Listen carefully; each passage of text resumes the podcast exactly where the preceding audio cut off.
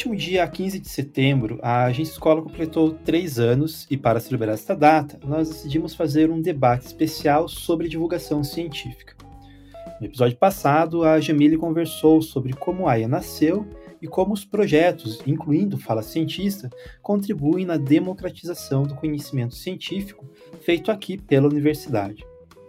Agora nós vamos levar o debate para fora da agência escola e discutir os desafios da divulgação científica. Participam da conversa aqui comigo o Marcelo Valério, professor do campus avançado de Andaia do Sul, aqui da UFPR. Olá, professor. Oi, pessoal, um salve. Moura Leite Neto, presidente da Rede Consciência. Tudo bem, Moura? Olá, Robson, muito obrigado. É um prazer estar aqui no Fala Cientista. E Marina Monteiro, mestre em Ciências Atmosféricas, integrante do podcast Dragões de Garagem. Olá, Marina. Oi, oi. A minha, a minha voz acho que vai ser mais fácil de identificar entre as três masculinas aqui. Eu sou Robson Samulak e o Fala Cientista é uma produção da agência Escola UFPR. Bom, eu queria começar a nossa conversa, primeiro agradecendo vocês três pela disponibilidade de vir aqui conversar com a gente. É, e eu queria iniciar esse debate falando, talvez, do indo de trás para frente, conversar um pouco sobre o público da divulgação científica, porque aqui cada um tem um público muito diferente. Então, eu acho que é interessante a gente entender um pouco quando a gente fala de divulgação científica, com quem que a gente está falando. Principalmente porque conhecer o próprio público é importante, buscar algum tipo de engajamento, saber como que as pautas vão ser produzidas. Eu acho que talvez esse seja um bom início de conversa. Eu queria começar com o o professor Marcelo, que trabalha com esse tema tanto no, no, ensino de ciência na universidade, mas também com projetos de extensão. Eu queria que você falasse um pouco sobre como que você vê esse, essa, essa atuação é, nesse primeiro contato, muitas vezes, que as pessoas acabam tendo com essa divulgação científica. Como que é, quais são as técnicas que normalmente podem ser utilizadas para conversar com esse tipo de público? Beleza, Robson. Então, agradecer mais uma vez né, o, o convite, a oportunidade de conversar com, com os colegas que ocupam outros espaços da divulgação científica, né, fazem a divulgação científica acontecer para valer é, na prática, mas está longe de mim ser um teórico da divulgação científica. Depois a gente vai conversar um pouquinho disso mais para frente. Vou tentar não me estender, só para situar a resposta nas duas questões que você colocou, né? O que, que seriam os meus públicos quando eu trabalho com divulgação científica hoje? Então, eu leciono divulgação científica. É, divulgação científica é uma disciplina das licenciaturas onde eu trabalho. E eu tenho participado também de iniciativas de divulgação científica, principalmente no campo dos eventos de públicos, né? Eu tenho trabalhado nessas duas searas, né? É, tanto na formação inicial de educadores em ciências, né, nas licenciaturas eu que eu trabalho, eu trabalho em uma licenciatura é, em computação e uma licenciatura em ciências exatas, que habilita química, física e matemática, e tenho dentro desse cenário também na universidade desenvolvido atividades de divulgação para o público mais amplo, amplo, menos nichado, nessa ideia de um de eventos de divulgação científica. Então são, dois, são duas possíveis respostas. Eu vou focar para a gente começar num desafio que é mais diferente dos meus colegas, que é o desafio da formação daquele estudante de graduação que está iniciando a sua trajetória e que, em geral, o que eu recebo em sala de aula é um jovem que tem contato com a divulgação científica como consumidor. Então, a relação dele com a divulgação científica é o outro lado, né? Ele pensa a divulgação científica a partir do que ele gosta, do que ele consome, e aí, quando ele chega em sala de aula, ele começa a entender a história da divulgação científica, as suas justificativas, constrói um conceito para ela, e aí a gente exercita nessas disciplinas a partir do, do veículo que eles escolham, da forma como eles queiram divulgar e dos temas que eles escolham para fazer os seus trabalhos dentro da disciplina, a gente faz uma investida na tentativa de entender que público é aquele. E no sentido mais amplo, como eu tinha te falado, na minha atuação como divulgador, eu tenho trabalhado num espectro bem, bem amplo, assim. O evento é, de maior repercussão que a gente fez aqui nesse campus de, de interiorização onde eu trabalho foi a cachaça científica. A cachaça tem a ver com a cultura da região. E então a gente fez um, uma iniciativa bem bacana para um, um público que não tem essa trajetória de ver a ciência circular na cena pública, né? Então a gente levou a, a cachaça para o bar, fizemos um trabalho com várias áreas de conhecimento, com a química, com a psicologia, com a sociologia e tal. E enchemos um bar aqui na cidade num evento que nunca tinha acontecido Então a gente tem trabalhado nessa, nessa perspectiva também de formação de audiência, de formação de público, de constituição de uma cultura que se quer científica e nesse esforço de interiorização das nossas instituições, eu acho que esse é um papel muito importante também da divulgação científica. Eu queria puxar e ir para o outro lado, falar um pouco com o Moura, porque você está num, num caminho já um pouco diferente, porque você já trabalha com comunicação. Eu queria que você falasse um pouco nesse mesmo sentido de como é feito esse trabalho e pensando em público, mais da sua área, porque o que a, a pode até inclusive se possível explicar um pouco como que funciona a rede consciência, porque ela atua meio que num contato mais próximo com os jornalistas do que com o público diretamente, né? Bom, Robson, é, primeiramente é um prazer estar aqui nesse papo com também com a Marina e Marcelo. Ah, bom, a, a rede consciência ela nasceu de uma inquietude, né? Assim nós uh, observamos é, através é, observamos principalmente por meio do nosso primeiro presidente, o André Bernat, ele num, num, evento internacional ele percebeu que não havia mais no Brasil já houve outros momentos mas não havia naquele momento no, no Brasil uma, uma organização uma, uma entidade que representasse o jornalismo científico aqui no país, né? E a primeira pessoa com quem ele entrou em contato, é, enfim, a primeira pessoa fui eu e, e, foi muito bacana que nós começamos ali é, convidando as pessoas pelo Facebook e através de nossas redes de contato e, e a resposta foi muito positiva.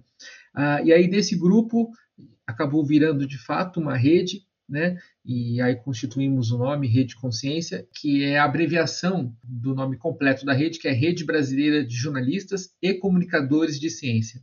Nesse Comunicadores de Ciência já está aí uma amplitude do, do nosso objetivo, né? Que não é apenas falar com o jornalista de ciência, mas o comunicador como um todo, seja ele um divulgador de ciência, seja ele um influenciador, enfim, aqueles que disseminam, que, que falam sobre ciência, né, é, são o nosso público-alvo. Com a ideia de melhorar como um todo a forma como a sociedade recebe. Então, nosso público é, direto é, é o jornalista e o comunicador, mas com o objetivo de, junto com esses profissionais que são profissionais da comunicação como nós, uh, levarmos uma informação, um conhecimento de melhor qualidade para a população.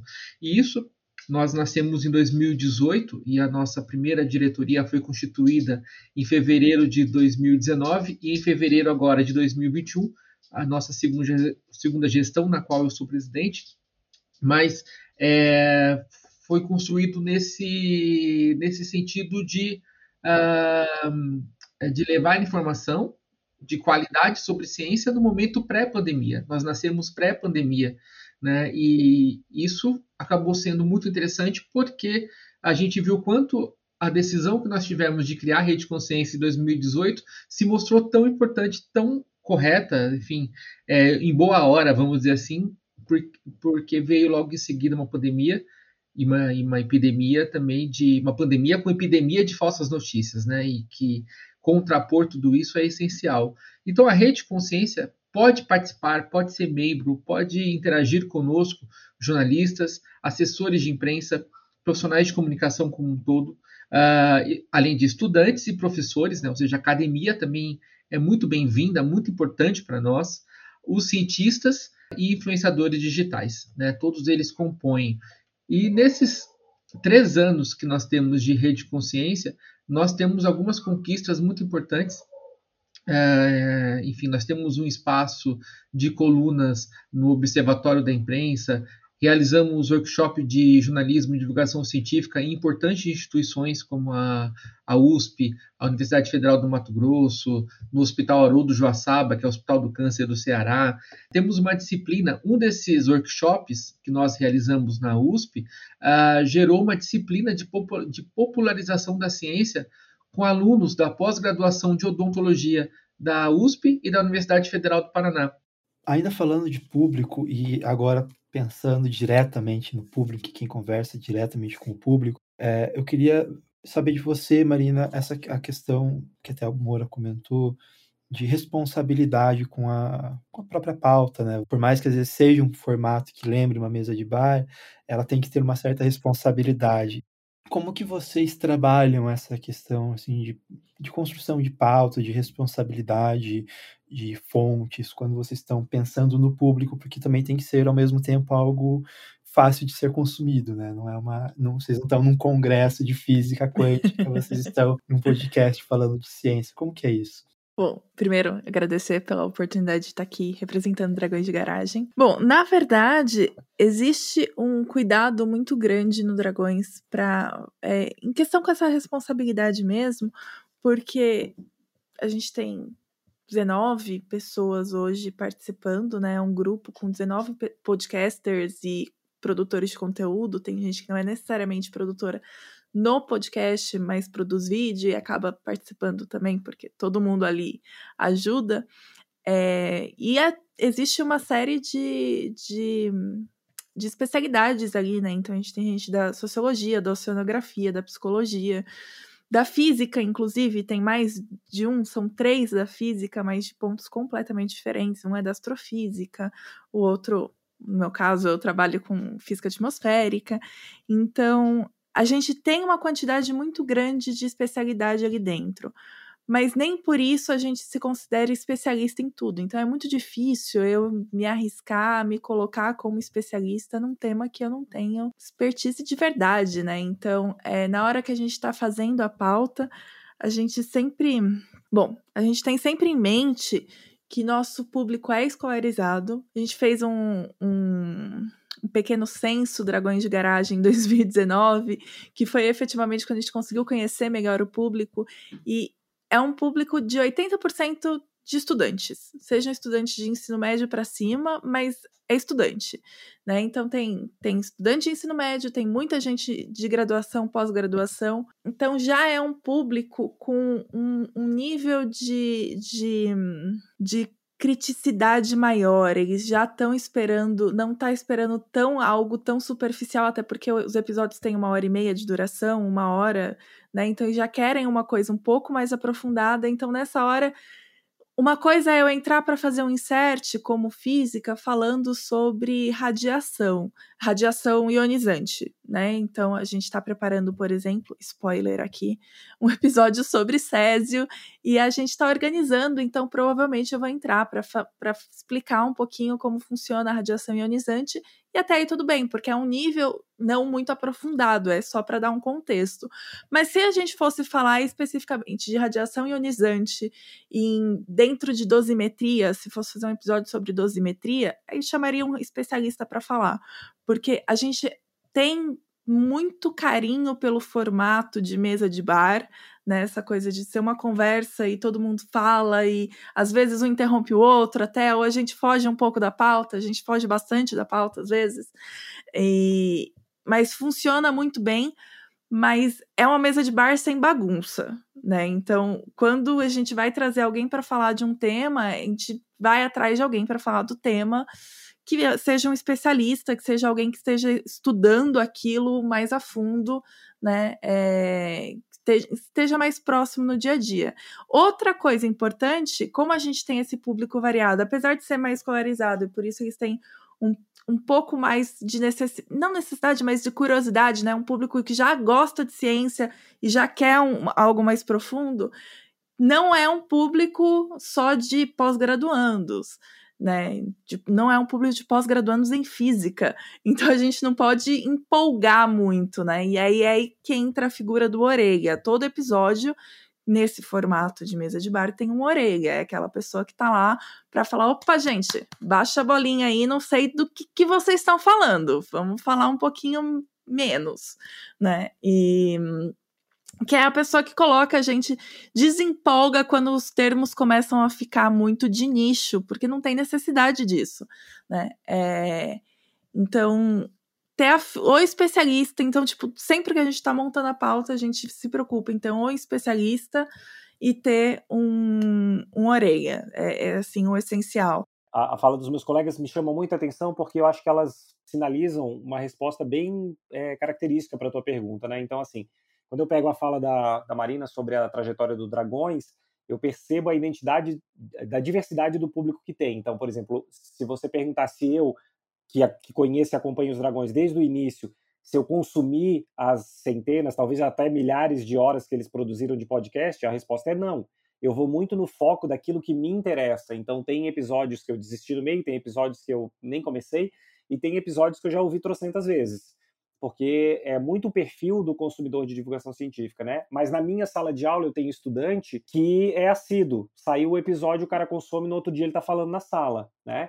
Então é muito essa a perspectiva. E como você perguntou de público para gente, eu acabei sinalizando do meu público, né, como estudante, formador de possíveis divulgadores científicos ou de pessoas que trabalham com educação não formal em ciências.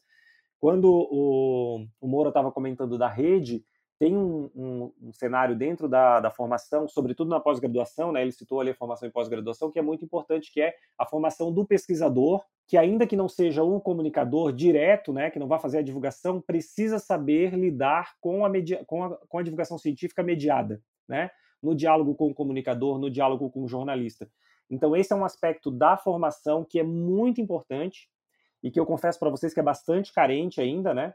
Porque eventualmente a gente tá, poderia pensar quem é que forma né, o sujeito que vai depois conversar com o jornalista. Então, quem faz esse trabalho como eu faço, também está um pouco nesse limbo, né? Entre ser professor, educador, comunicador, se é, jornalista. Então, um pouco da minha trajetória tem a ver com isso. Eu fui tentar estudar um pouquinho de jornalismo científico, beber na fonte do, do que o pessoal é, produziu lá atrás. É, tentei, tento me relacionar com o pessoal da, da área de comunicação para tentar fornecer esse substrato, esse background que permita com que o estudante de graduação ou de pós depois, em não sendo um divulgador em essência, mas como um cientista, por exemplo, na sua bancada ou produzindo, seu, saiba conversar com aquelas pessoas que potencialmente farão a divulgação científica dele, seja um comunicador, né, seja um jornalista. Então esses públicos eles convergem, né?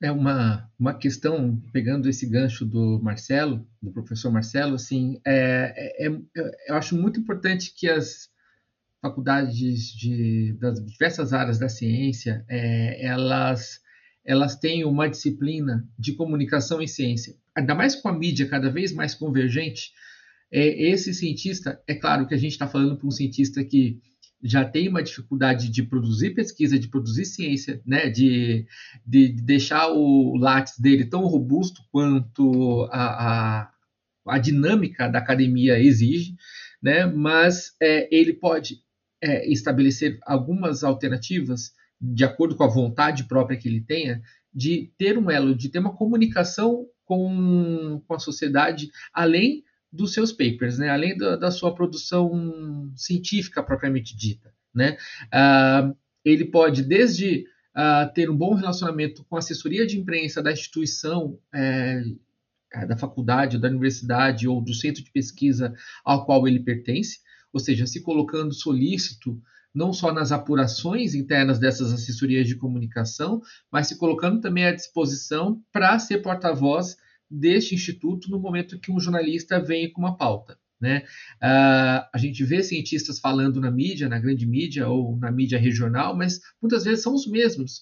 Não porque às vezes o jornalista ele se vicia naquela fonte também, né? Ele tem uma confiança em algumas fontes, mas muitas vezes é porque ele não encontra as demais, né? Se você se coloca como jornalista também na posição de redação, né? Eu, eu, eu, eu, na minha atuação no mercado, eu sou mais assessor de imprensa do que um jornalista de redação, mas eu faço alguns freelas como redator também, como repórter. Não é incomum, infelizmente, esbarrar em algumas assessorias de comunicação de universidades que você não consegue chegar no cientista, ou que você manda um e-mail para o cientista e ele não responde.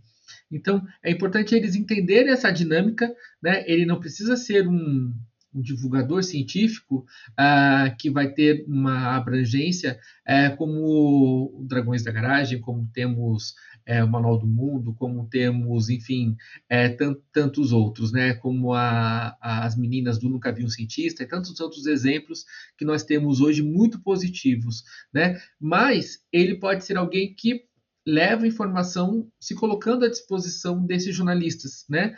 Que com certeza é, é, esse material vai ser muito melhor transformado, traduzido nessa reportagem é, para o público final. Acho que um desafio que nós temos, e vocês até comentaram, né, de conversas no bar, e tem, por exemplo, um evento que eu participei, inclusive, é, em dois anos, que é o Pint of Science, né? Ah, enfim, um evento muito amplo e que é muito rico e vem crescendo a cada ano. No entanto, embora esteja crescendo a cada ano, uh, eu observo que ainda é muito nichado. Embora seja uma conversa no bar, as pessoas que estão nos bares são as pessoas que estão na academia, muitas vezes. No máximo, leva um marido que está mal-humorado ou uma namorada que não está tão feliz de estar ali, acompanhando o seu namorado nerd. É, sabe, acho que ainda falta a gente trabalhar a divulgação científica é, nas, na base, nas escolas, que a gente tenha desde criança o encantamento da nossa sociedade para que eles cresçam sabendo que ciência não é, é ficção científica, né? não é sci-fi, né? não é esses, esses filmes é, futuristas. Não, a ciência está em tudo. Né? E quando você se apaixona de fato, como muitas crianças se apaixonaram por Mundo de Bickman, elas conseguem, elas já trazem da escola. E, assim, e ver as realidades, né? Porque você tem escolas particulares que têm feiras de ciência, mas escolas públicas mal têm ensino de ciência, muito menos uma feira, né? Então a gente tem que ver como que levar a ciência, mesmo num país que hoje governa, governamentalmente está tão negativo em relação à ciência, mas a gente não pode esmorecer e temos que pensar como levar ciência para nossas crianças. Professor Marcelo, eu sei que você teve, participou de projeto de extensão de astronomia na escola, é, na escola, né? Escolas públicas, se não me engano. É, acho que é, talvez seja um, bom, uma boa é, abordagem, porque eu, eu conversei com uma professora que participava do projeto também, e ela falava sobre como é um tópico que desperta muito interesse nos alunos, né? Astronomia é um assunto fascinante por si só. Você que está ali na base, como que você vê essa questão assim de talvez formar novos, não novos cientistas necessariamente, mas pessoas curiosas pela ciência? Foi bom que você falou nessa coisa de formar, né? Porque o objetivo vocacional ele sempre foi um sonho, né? Um sonho do ensino de ciências, é um sonho do, da divulgação científica. E a gente tem que ser um pouquinho parcimonioso com esse, com esse sonho vocacional, né?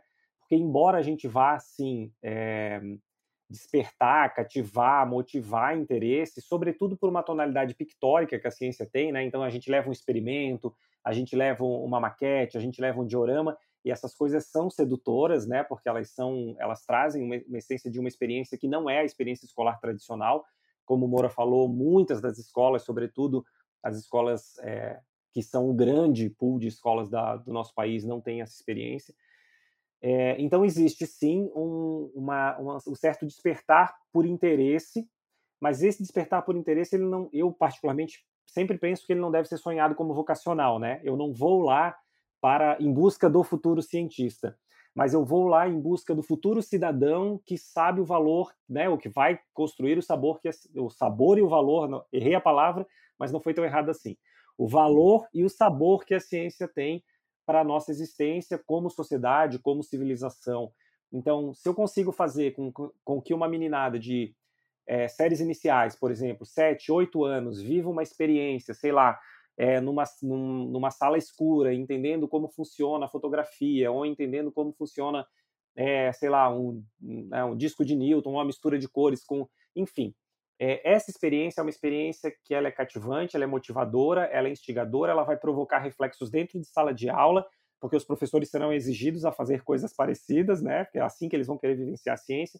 Então se cria uma dinâmica que é uma dinâmica de sedução para a temática. Isso é ponto pacífico. E aí, quando, quando Moura é, comentava sobre é, a importância, então, de, de a gente fazer esse, esse movimento, eu acho que é importante porque o público escolar é um público de fácil chegada, é um público é, que os caminhos são caminhos mais próximos, eles consomem muito o tipo de veículo pelo qual a divulgação científica costuma transitar. A parte mais difícil é o processo que é típico da divulgação científica, que é o processo de adaptação da linguagem, né?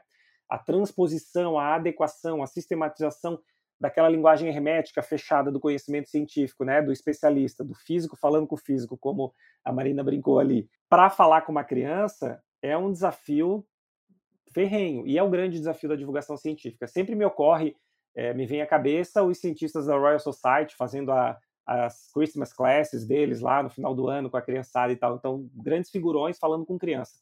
Esse é um desafio que a gente propõe na nossa licenciatura e a gente deveria propor em todos os cursos, né? Vai explicar sua ciência para uma criança.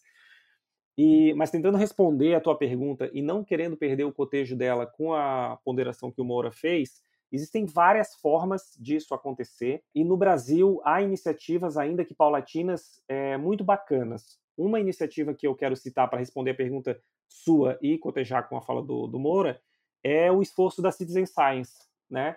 da, da elaboração de projetos de ciência cidadã, na qual, por exemplo, estudantes de rede pública de ensino como exemplo, podem participar do processo de produção da ciência.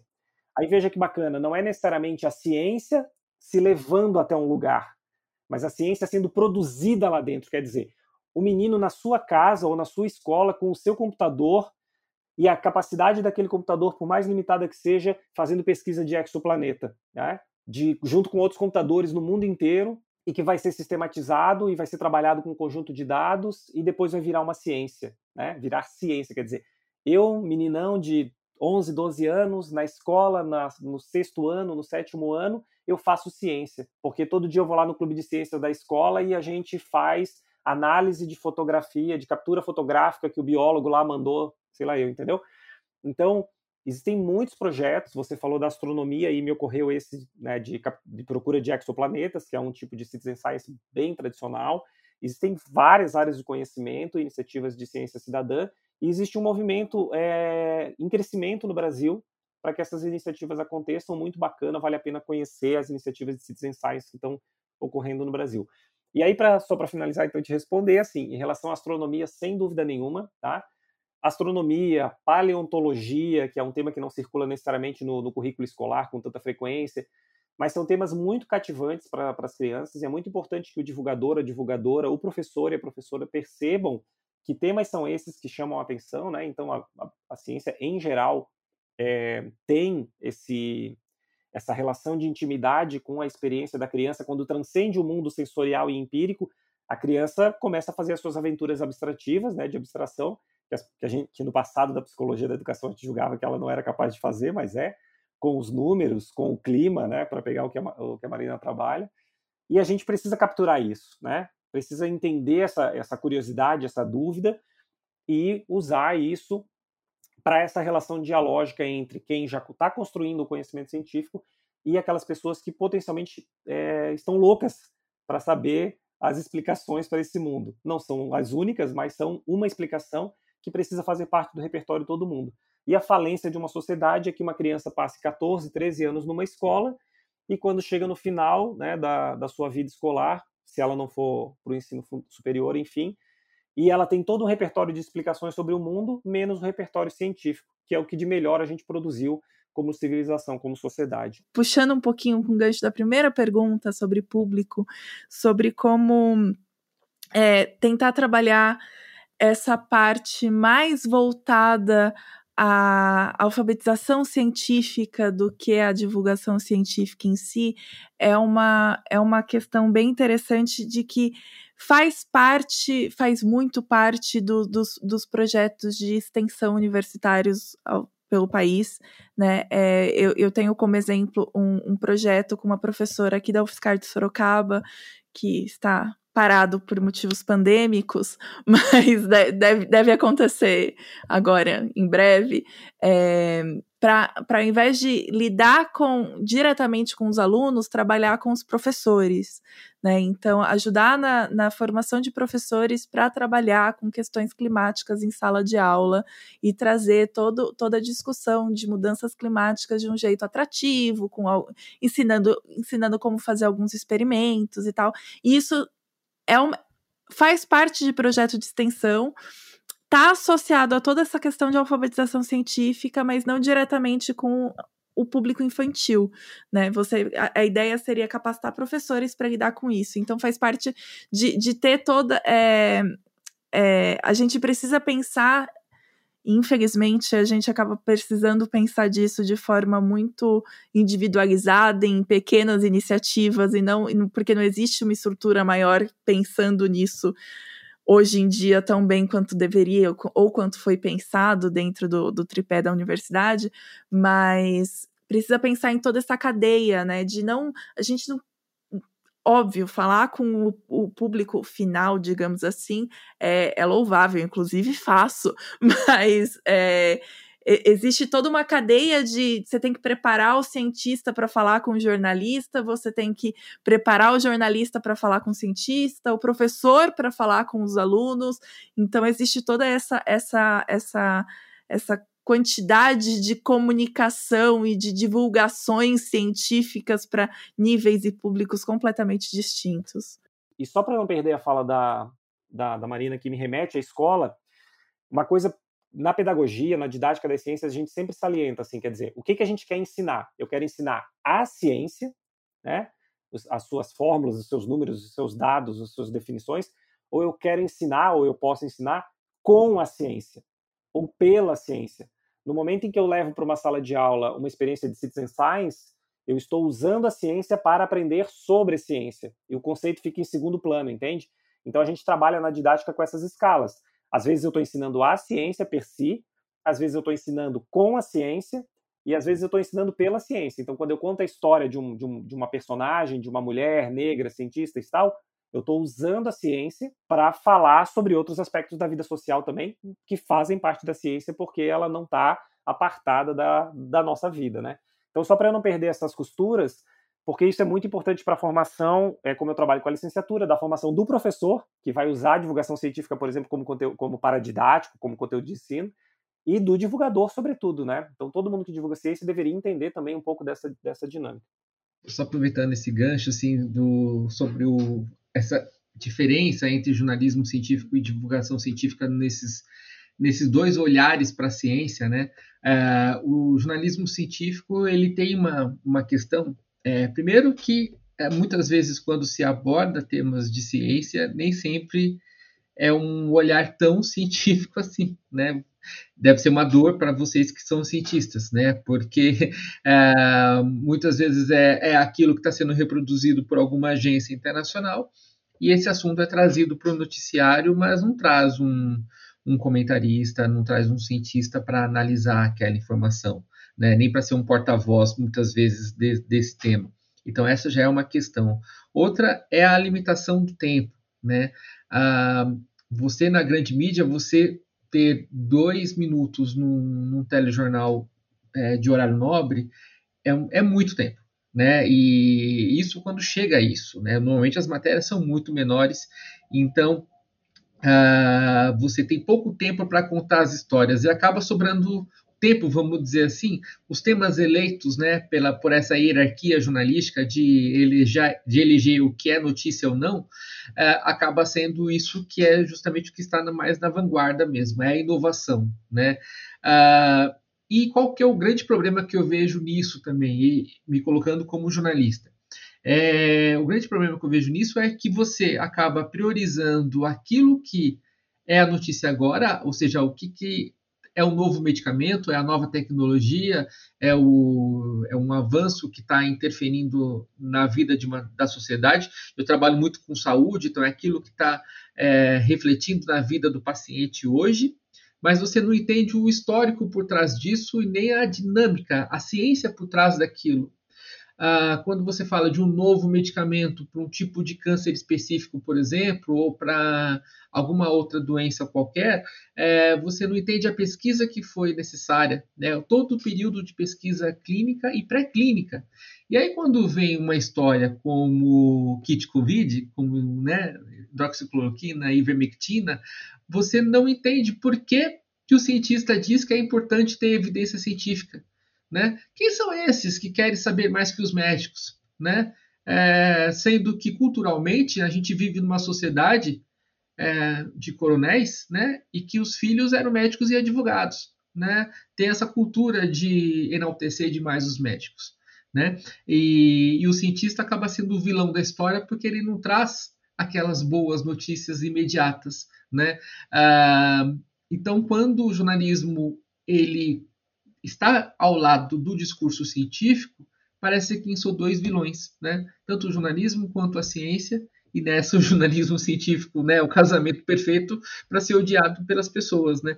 É, então é, é, muito importante que se houvesse um espaço maior, né, é, esse seria o cenário dos sonhos perfeito para que as matérias pudessem ser de fato mais robustas e você entendesse todo o método científico por trás daquilo que é a inovação que está sendo trazida nas notícias. Quando o Moura traz isso, cara, vem na minha cabeça na hora, assim, por exemplo, quando o jornalismo científico foca demais nessa coisa do hoje, a gente perde, inclusive, uma pauta, né, que é a pauta de um jornalismo investigativo de ciência que poderia iluminar o hoje de uma maneira muito bonita. Então, assim, se o jornalismo científico olha lá para 1998 e vê o fenômeno da divulgação no Reino Unido, daquela pesquisa que é má ciência, né, má, má divulgação científica decorrente de má ciência, feita lá pelo, pelo Andrew Wakefield, que vinculou vacina BCG com autismo, e todo o acervo que veio do movimento antivacina depois disso, né? Se eu não estou enganado, os números, é, só a divulgação que a mídia no, no, Reino Unido fez derrubou de 90 e poucos por cento para 75%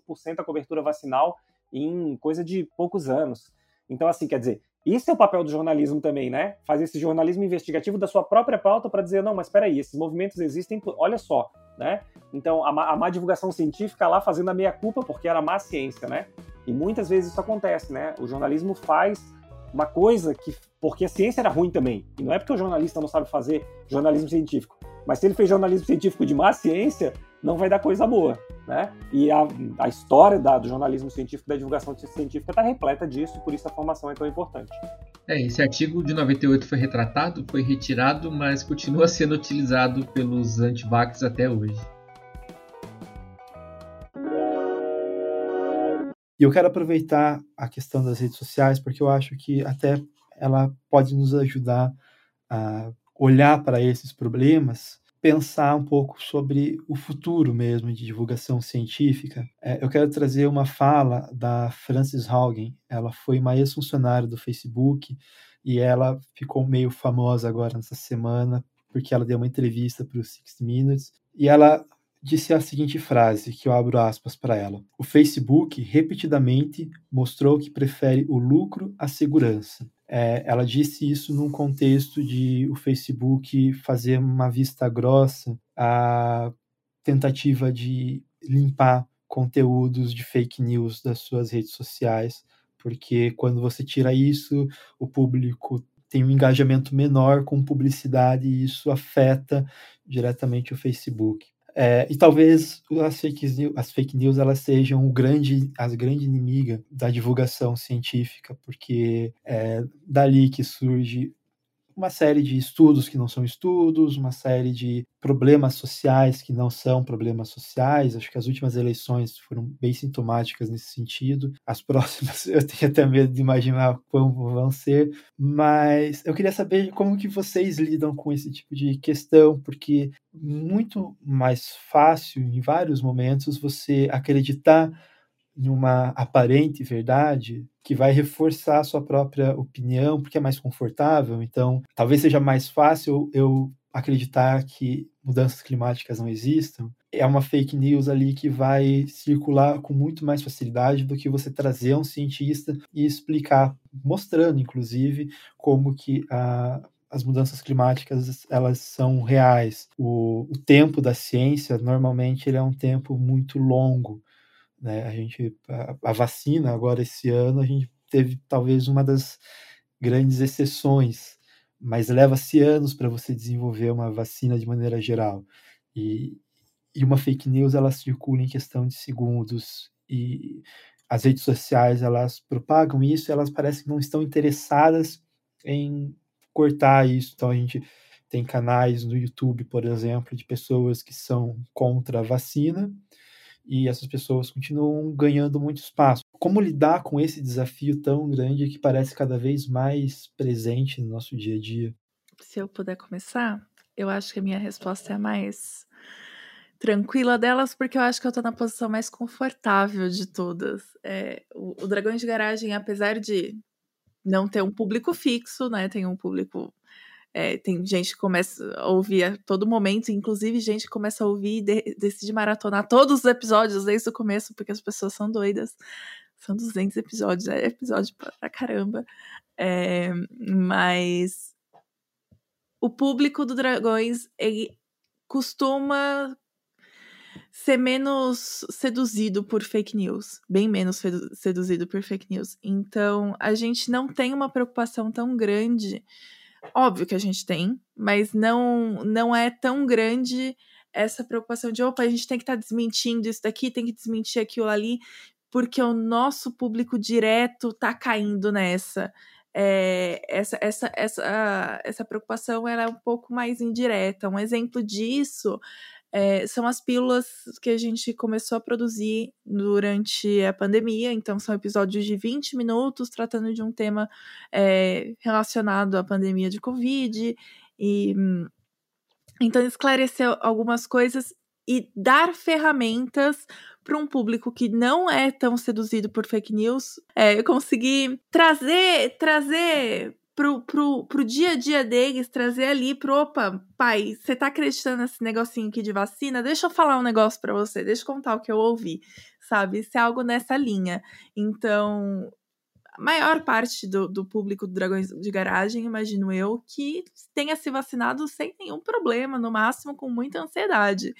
É, então, não é. Eu não, não, quando eu fiz a pílula, por exemplo, de vacina, não foi pensando, ah, não, a gente tem que convencer essas pessoas a tomarem a vacina. Não, mas a gente tem que deixar claro todos os argumentos possíveis e, e, tirar todas as dúvidas que a gente sabe que as pessoas têm dúvidas, desde o tipo, se eu tenho. Se eu, to, se eu tenho alguma doença autoimune, eu não posso tomar vacina, porque são coisas que são faladas. E às vezes você eu quero muito tomar vacina, mas chegam para mim com uma dúvida dessa, eu fico, hum, não sei. E esse hum, não sei já dá força para fake news que tá ali ganhando espaço, né? Então, a gente lida de uma forma mais indireta mesmo. Se a gente for para pensar que quase três décadas atrás o Brasil sediou a Eco 92 e a gente vê o meio ambiente do jeito que está hoje, né? E como ele é é, não visto, né? A boiada passando doidado aí é, no, no, Brasil. E, e outro exemplo, né? Que a gente volte um pouco menos um tempo, 15 anos atrás, né? Que teve um documentário que trouxe no título, acho que um título muito feliz, que é uma verdade inconveniente. A gente vê o quanto é, a gente teve avisos, alertas, momentos para que estivéssemos vivendo uma situação diferente hoje, né? Ah, mas uh, infelizmente essa verdade inconveniente, que é a forma como uh, as pessoas acabam vendo, acabam vendo a ciência, né, é, nas mais diversas áreas. Isso se aplica à, à área que eu mais trabalho como jornalista, que é a área de saúde, né. Uh, a gente volta para aquela questão, né, do quando você traz um um chazinho milagroso da vovó, é, ela se torna muito mais efetiva, muito mais disseminadora, é, parece uma coisa muito mais factível né, e natural, né? Tem essa coisa também. As pessoas distorcem aquilo que é natural e, e como se tudo que é medicamentoso, por ser químico, é ruim. Né? É claro, se você não precisa de medicamentos, se você investe numa medicina preventiva, em que você é, tem uma vida saudável, faz exercícios, enfim, não fuma, não bebe, é, enfim, tem uma alimentação equilibrada, menos você vai precisar de medicamentos. Mas a indústria medicamentosa está aí, assim como a vacina também está, assim como o saneamento básico também está. E hoje a gente vê a expectativa de vida, apesar de tudo, a expectativa de vida da população aumenta.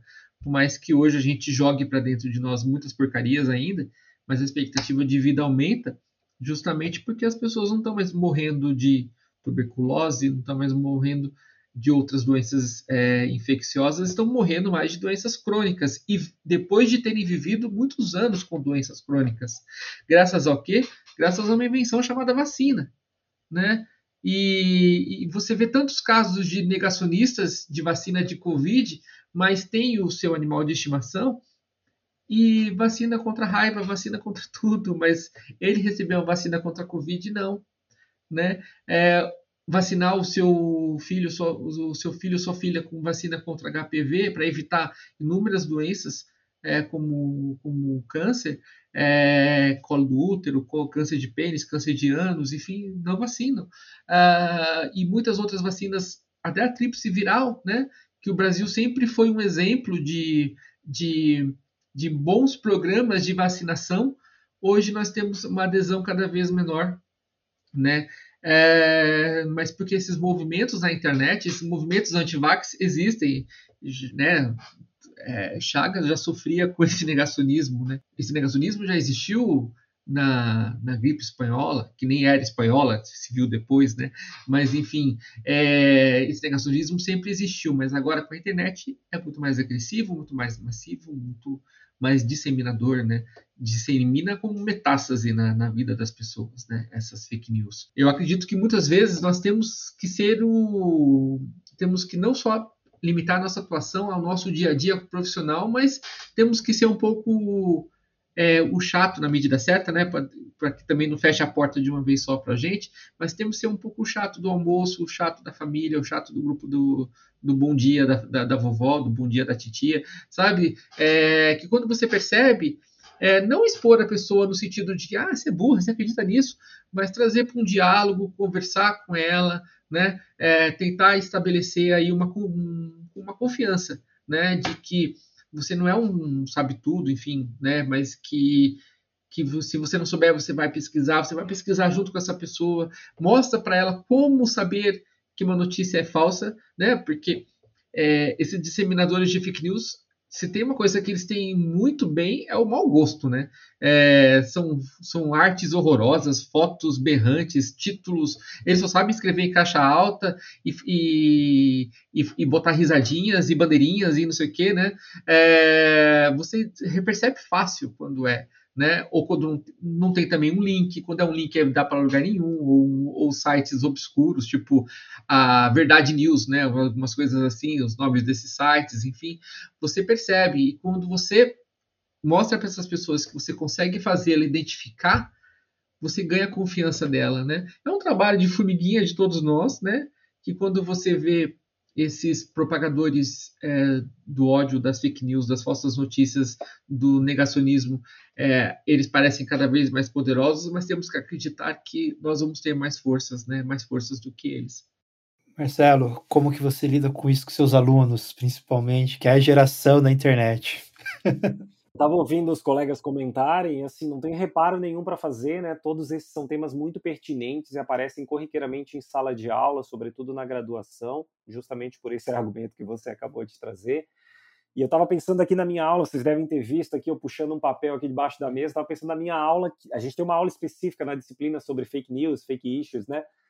E eu trabalho muito com o repertório teórico que o, o Yuri Castelfranc, da UFMG, tem, tem desenvolvido né, a respeito disso. Tem, gosto muito dos textos dele, e são textos, alguns deles muito palatáveis para os estudantes, assim, eles se sentem muito atraídos pela, pela maneira como ele constrói a argumentação. Então, eu estava aqui resgatando isso, que é assim, é, eu, eu concordo com o Moura que existe todo um acervo de ataque é, de fake news, fake issues, com uma estética meio tosca, é, fácil de, de, desmontar, né?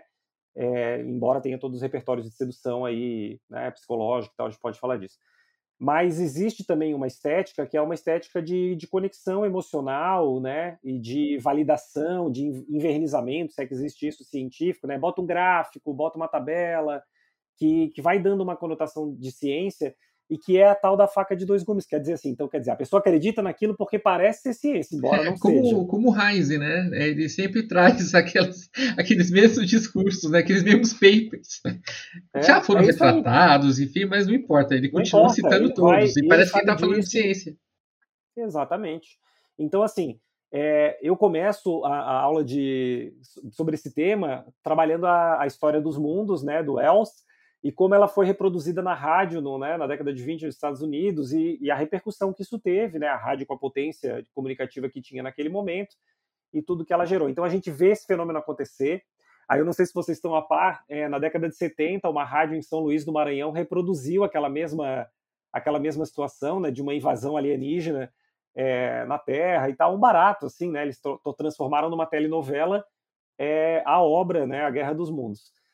E, e aí o fenômeno que aconteceu nos Estados Unidos meio que se repete, guardado as devidas proporções o momento histórico aqui no Brasil. E aí eu discuto com os meus alunos é o poder da ciência no imaginário popular, né, o impacto, essa coisa é, que vem pautada muito pela, pela surpresa, pela revolta, pela, pela inquietação, pela angústia, pelo medo, como esses sentimentos são mobilizadores e de como é, a ciência e a informação elas vão é, disputando ali esse espaço de, de sentido e significado. Para a gente fazer essa transição depois para esse contexto de, de fake news. Então, meu caminho de resposta, Robson e os colegas, é assim: primeiro, resgatar o que a Marina já falou, né? A gente precisa melhorar estruturalmente. Então, melhorar a educação formal em ciências, né? Tentar combater o sensacionalismo a partir de uma formação cultural, que é uma formação para entender como as mídias funcionam, é, o que, que é um editorial de um, de um jornal, né? quais são os interesses, por exemplo, dos anunciantes, de que maneira se constitui a motivação para a construção, como é que é o processo de construção, por exemplo, que torna uma notícia noticiável ou não, o que, que ela vai morar lá ou não vai. Então, essa educação para o consumo midiático, ela é muito importante, mas ela é estrutural e é de base. Acho que a gente tem o exemplo, vocês citaram, né, o exemplo do aquecimento global, mas eu já citei o do autismo, me lembrei do chumbo na gasolina, me lembrei de toda a trajetória da história do tabaco, né? E, e essas polêmicas todas, elas mostram para a gente essa ampliação que é o que eu tento fazer com os alunos, né? A gente fala de fake news, mas tem os fake issues e né, questões falsas querem o quê? Então, quando você começa a mexer o caldo, os alunos identificam, né? Ah, os caras querem adiar a tomada de decisão política, querem manter alguma coisa em suspenso, é, existem interesses em conflito, então de repente você banca lá um, um, né, um jornalista ou um, um, é, um cientista para fazer esse conflito, e isso não sou eu que estou dizendo, porque eu estou doutrinando os meus alunos, porque eu sou freiriano, como vocês estão vendo aqui atrás, e a galera do podcast não está vendo. Não, é porque a história da ciência, a história do jornalismo científico me traz dados para mostrar que isso ocorreu, isso está documentado, né? Assim como o cara que nega a ditadura, sendo que há documentos, né? A reunião onde os caras chamam o momento de ditadura de ditadura, está gravada e vê quem quer, né? Fica aqui a dica, inclusive, para o Obriga História, para o Nerdologia, os canais que trouxeram já essa, esse acervo documental aqui. Mas então a gente tem uma dificuldade que eu percebo com os alunos, e eles sempre comentam, que é como os algoritmos é, afunilam a gente na bolha, vocês já tinham falado disso, né? E elementos psicológicos, como o professor Castel Frank sempre traz, que é a coisa do raciocínio motivado. Né? Eu acho que o Robson já falou, né? O cara acredita naquilo que ele quer, ou naquilo que se conecta com outro aspecto do perfil epistemológico dele, que não é necessariamente a lógica, que não é necessariamente a ciência. Então, ou é a moralidade, ou é um repertório de caráter religioso, ou é alguma experiência de vida, alguma experiência pessoal, né? E essas coisas não podem ser invalidadas pela ciência. E como elas não podem ser invalidadas pela ciência, eu não quero deixar de falar hoje aqui que esse esforço que a gente faz de debunking, de tentativa de derrubar a fake news, ela, na grande maioria das vezes, as pesquisas têm mostrado, ela é insuficiente, ela não consegue. Primeiro porque a fake news já capturou o cara, e você, para romper aquele, aquele, aquela conexão emocional, é um desafio que não é um desafio da lógica ou da racionalidade científica. Você pode dar as melhores evidências, os melhores argumentos, os melhores dados. O camarada acreditou, meu amigo. Já era, né? O esforço é um esforço que nem sempre paga a conta. Então, para a gente enfrentar esse volume é, de informação falsa ou de informação enviesada ou interessada, eu acho que o contraponto é o volume de boa divulgação científica. Formar gente, estimular a gente a fazer, inclusive eu vejo com muito maus olhos os, os, as brigas de ego entre os divulgadores científicos que a gente acompanha no Twitter, de vez em quando dá as tretas, eu fico só de, de longe olhando. Isso é muito ruim, né? Porque a gente precisa, claro, são pessoas, essas coisas acontecem e tal, tem gente que dá suas topadas mesmo, né? Mas essa política do cancelamento aí é meio briguenta para ser na nossa área.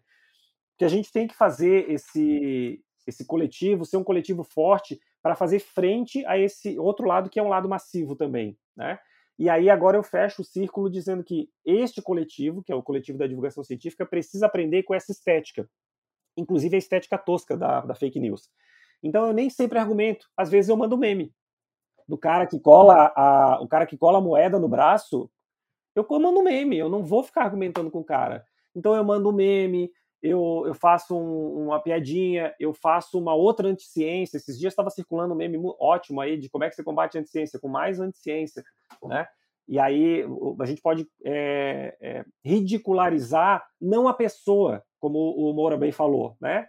Eu não quero ridicularizar a pessoa que acredita naquilo, eu quero ridicularizar, o argumento. E aí, por tabela, a coisa tende é, a se resolver. Mas eu, para finalizar, eu acho que o mais importante é a gente entender que é, muitas vezes o que os caras querem com fake news é desinformar mesmo, e aí tem geralmente interesse é, econômico, né, por trás, adiada de tomada de decisão, esse tipo de coisa, ou interditar o debate, né, atacar o interlocutor, usar um argumento ad hominem, desqualificar, o que fizeram com o Atila, por exemplo. O Atila virou o que virou nesse momento de pandemia, e ao invés de atacar a argumentação dele, atacam a pessoa e começam a desqualificar, é isso, é aquilo, ah, não faz bancada, não é cientista, e o escambau.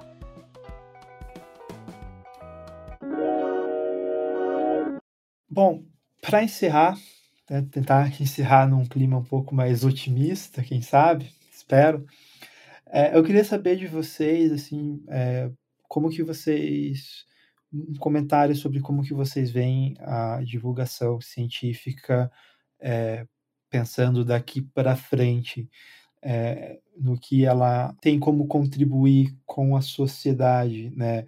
Se por um lado a gente tem também jornais que estão dando espaço para negacionistas quererem questionar é, o racismo histórico. Por outro lado, a gente tem o Obriga História, que fez recentemente, acho que tem questão de um ou dois anos, um documentário sobre escravidão, que é uma coisa fascinante.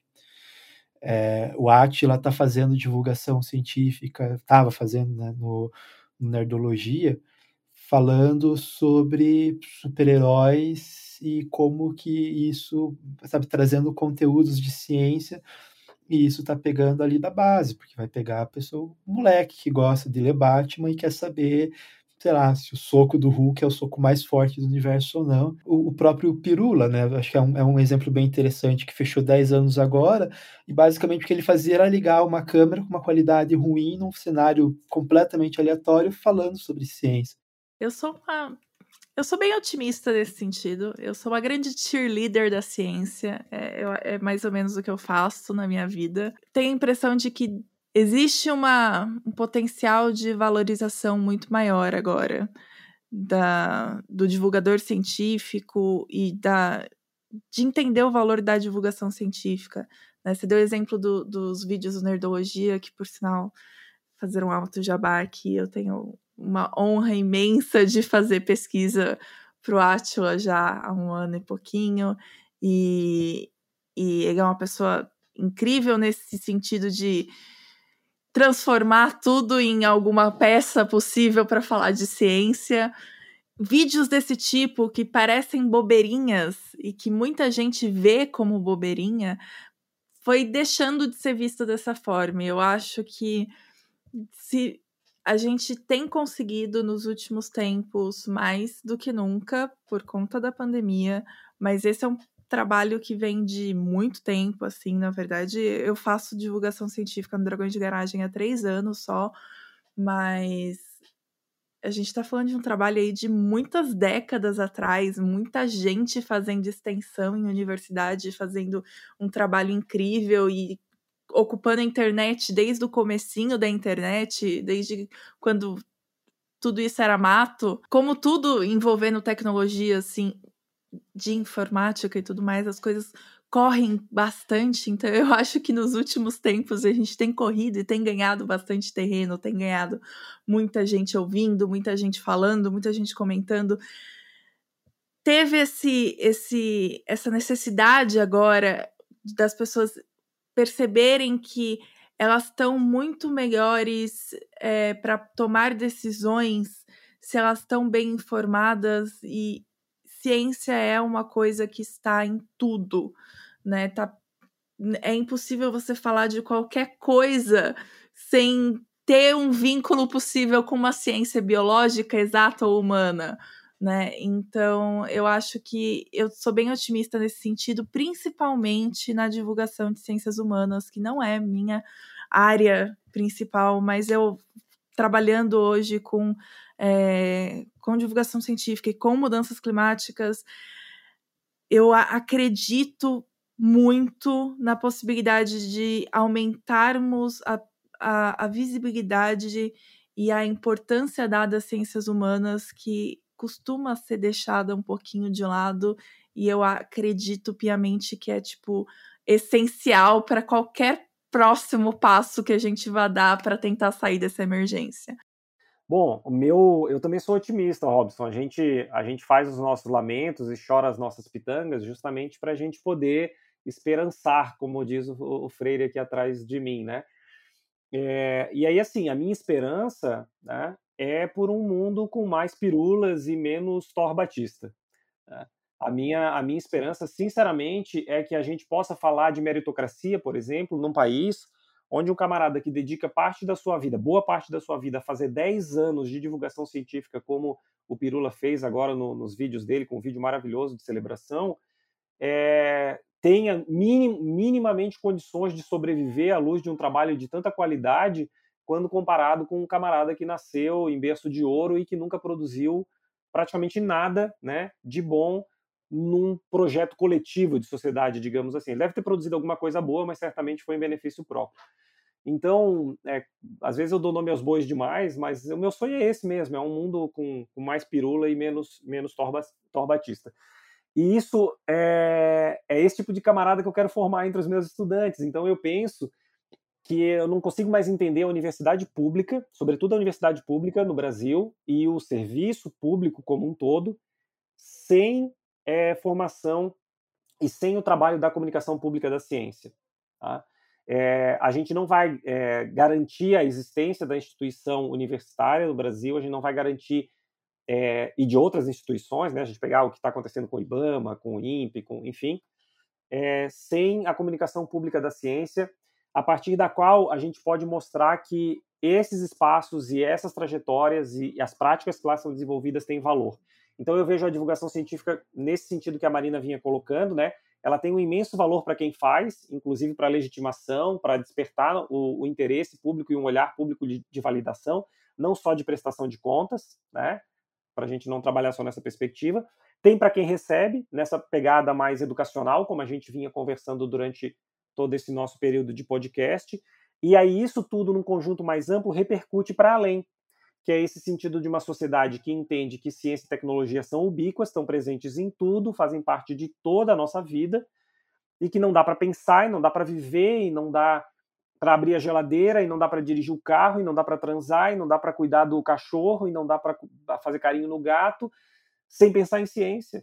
Né? E aí, ao, ao perceber isso, a gente entende que ciência é um bem público, que faz parte da nossa vida e, inevitavelmente, a gente vai precisar lidar com ela, gostemos ou não. É, e se a gente gostar, vai ser ainda mais saboroso. E ao mesmo tempo que tem todas essas opções, né, é, de você educar as pessoas com relação à ciência, essa alfabetização científica, a gente não, não vê que ainda é tão subutilizado, né, como, como bem disse o professor Marcelo. Mas é, pegando um lado otimista e principalmente desse momento que a gente não sabe exatamente qual vai ser o momento pós-Covid, né? A gente está falando em momento talvez pós-Covid, mas para muitos Covid nem existiu, né? Mas considerando que as pessoas entenderam, olha, vivemos uma pandemia, quase 600 mil brasileiros morreram, enfim, é uma situação catastrófica no mundo todo. É, pensar no momento que a gente vai ter pós-Covid, eu acho assim observo que hoje as pessoas estão, ao menos, se questionando. As pessoas estão procurando é, entender que é, existe hoje uma existe hoje fake news. Que fake news não está só no, é, no discurso de nós comunicadores que queremos levar informação de qualidade e contrapor. Todas as pessoas estão preocupadas mas será que isso que eu recebi é verdade ou não é? né é, por mais que hoje ainda se dissemine muito, ela ainda espalhe muito essas falsas notícias, há um, um pouco mais de questionamento, de será que eu estou fazendo certo? E muitas vezes, até quando a informação é correta, ela também questiona, o que também é saudável. Né?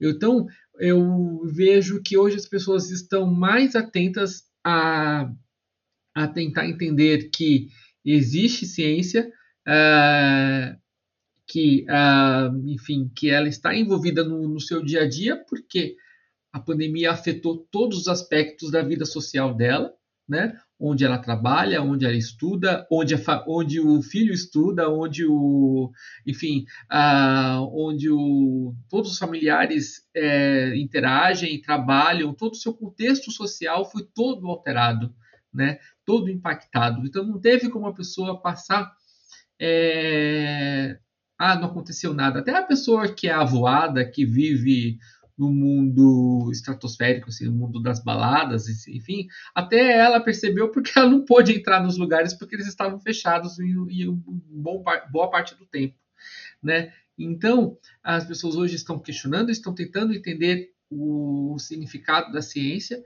e eu acredito que, passado isso, né, é, vai ficar um legado. É, no legado no sentido de ter mais espaços, mais oportunidades, né, mais campos para essa atuação e uh, não só na mídia convencional, aquele desejo que eu falei da mídia convencional, acho que vai ter mais espaços, sim, de alguma forma haverá, eu acredito. Uh, eu acho que haverá cada vez menos uh, jornalistas que se acham comentaristas de tudo, eles vão entender a importância, né? É, não ficar aquela, aquela telinha com três pessoas que comentam todos os assuntos, né? Não, eles vão saber a importância. Precisamos ouvir fontes, precisamos ouvir o cientista daquele tema, né? Por mais que dê mais trabalho, né? O produtor tem que falar com o assessor de comunicação, tem que marcar a pauta, tem que coincidir a agenda, tem que gravar a entrevista ou botar a entrevista ao vivo. E muitas vezes o entrevistado não fala exatamente aquilo que a linha editorial queria, mas enfim, vai dar muito mais oportunidade para esse jornalismo de fato, né? é, o jornalismo propriamente dito não é um, esse jornalismo de ego comentarístico né, que muitos a, acabam exercendo, tendo 24 horas de jornalismo e eles conseguem passar 24 horas muitas vezes falando de notícia, ouvindo meia dúzia de pessoas um dia inteiro. Né? É, então, vão entender, imagino, né, nesse cenário otimista, ouvir cada vez mais esses cientistas e, uh, e essa cultura das universidades ampliará essa é, cultura de trabalhar com, esses, com essas fontes, fazer media training, fazer é, com, é, workshops, é, realizar atividades dentro da academia para que eles saibam que o seu papel não é só produzir, que é muito, mas é, não é só nesse sentido de produzir paper, mas sim de falar com a sociedade, né, a sociedade que financia aquela pesquisa dele, né? Ah, em parte da, da, pesquisa dele, enfim, mas que, enfim, nós tenhamos cada vez mais voz para cientistas e os jornalistas que sejam, né, entendam a importância não de serem ultra especializados em jornalismo científico, mas que saibam entender um pouco mais do método científico para fazer a pergunta certa ao cientista. Porque você não. Quando você fala assim, ah, preciso preparar os jornalistas para jornalismo científico, não é que ele vai sair é, virando um Einstein. Não, é porque ele vai saber fazer a melhor pergunta e interpretar aquele paper melhor para que ele extraia a notícia de fato daquela pesquisa. Né? É, esse é o cenário que eu acho que é o mais otimista, assim, que eu desejo, pelo menos.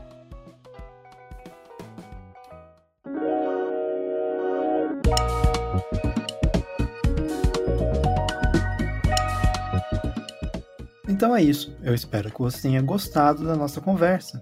Este episódio é produzido por mim, Robson Samulak, e contei com a ajuda de Jamília da Silveira, bolsista de pós-graduação aqui na Agência Escola. A edição é de Ângelo Biasi, bolsista do curso de música, e Shirley Coles, jornalista da Agência Escola, é responsável pela supervisão do podcast. Até o próximo Fala Cientista.